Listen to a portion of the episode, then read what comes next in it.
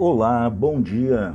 Aqui quem vos fala é o pastor Bacelar, do seu podcast Limite de Sua Energia, e que vai ao ar toda terça-feira, falando sobre o tema a família, né? a visão holística sobre a família. Hoje daremos sequência ao assunto.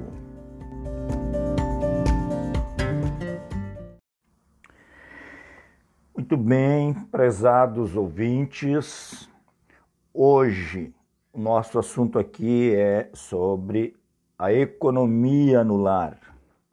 Quando se trata da família num todo, não se poderia deixar de falar da economia no lar, como que é gerenciado a economia no lar por parte de todos os integrantes da família.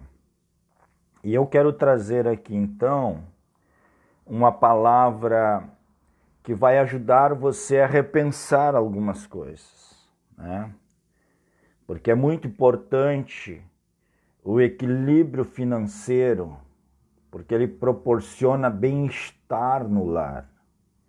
Boa porcentagem das brigas em família advém da má administração dos ganhos, ou seja, da receita. O bom senso é um fator indispensável, pois muitas vezes adquire-se coisas sem estabelecer prioridades para o lar, ou pelo menos para o momento que se está atravessando. É, tem pessoas que não pensam, elas recebem o seu salário, as suas rendas e, e, vão comprando aquilo que vem diante dos seus olhos sem pensar no, no mínimo no orçamento básico da família ou nos investimentos é, futuro. Né? E aí elas vão ter problemas, vão ter dificuldade. Temos que ter uma postura correta diante do dinheiro já temos lá a recomendação bíblica de 1 Timóteo capítulo 6, versículo 6 a 10, que fala que o dinheiro é, ele tem que ser bem administrado, mas ele não pode se tornar um problema. Né? Ele tem que ser, é, o dinheiro tem que nos servir e não você servir ao dinheiro. Tá? Porque diz lá que o, o amor ao dinheiro é a raiz de todos os males.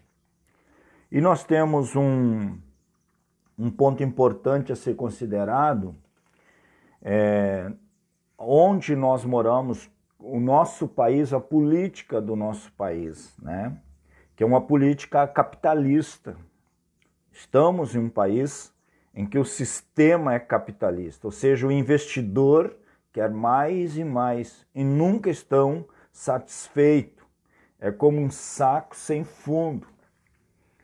Muitas vezes as empresas, por terem esse perfil dos seus donos, acabam despedindo funcionários, é, substituindo funcionários por computadores, né, por sistemas de tecnologia avançada, não se importando, uh, não dando a mínima com o elemento humano, e sim com os lucros que eles vão ter ao colocar aquela tecnologia. E aí o ser humano vai ficando de lado. A qualidade dos produtos muitas vezes cai, né?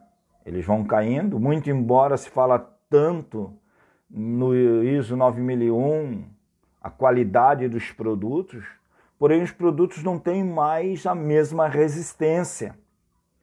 É muito simples, é só você observar na rede de supermercado que você frequenta, que você compra os seus produtos, você vai observar o preço daquele produto inferior no mesmo nível daquele de, de qualidade. Né? Você não vai, eles vão dizer é uma promoção, e aí você vai porque é uma promoção e esquece da qualidade que, que deve vir antes do, do valor do produto. Sabe por quê? Para acabarem mais rápido e as pessoas voltarem a consumir. Isso é capitalismo. O capitalismo trabalha dessa forma, fazendo com que você use um produto de má qualidade, pagando até mais caro, consumindo mais rápido porque eles estão trabalhando em cima de ganhar e ganhar e ganhar. No Brasil, nós tivemos aqui vários planos econômicos que foram lançados ao longo e nós sofremos por seus efeitos, né? Porque era um teste daqui, um teste dali. Parece que nós éramos um laboratório gigante onde se testavam planos econômicos, mas esses mesmos que lançavam os planos econômicos, eles nunca passaram por crise econômica. Né?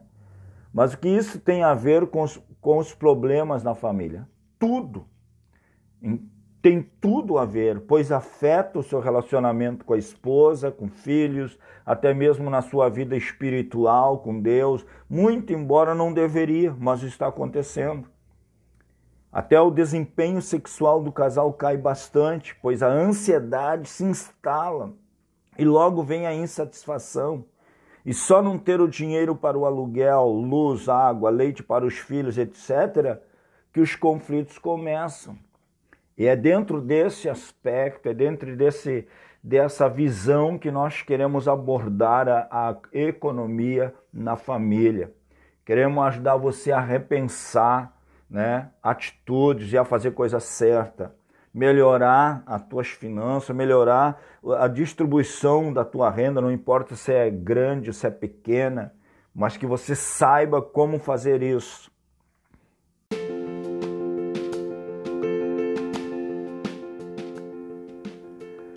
E nesse primeiro momento nós queremos concluir este assunto dizendo o seguinte, que ao longo dessa exposição a respeito da economia no lar, que você comece a repensar né, a tua estrutura familiar, o teu orçamento, como que você está gerindo toda essa estrutura, porque nós vamos caminhar observando alguns aspectos e vamos trazer no próximo assunto já o planejamento familiar, falando e abordando alguns aspectos importantes que vão te ajudar a melhorar a tua situação familiar e também como que você trata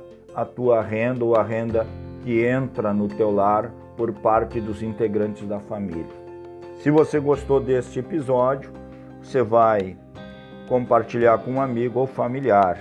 Até a próxima!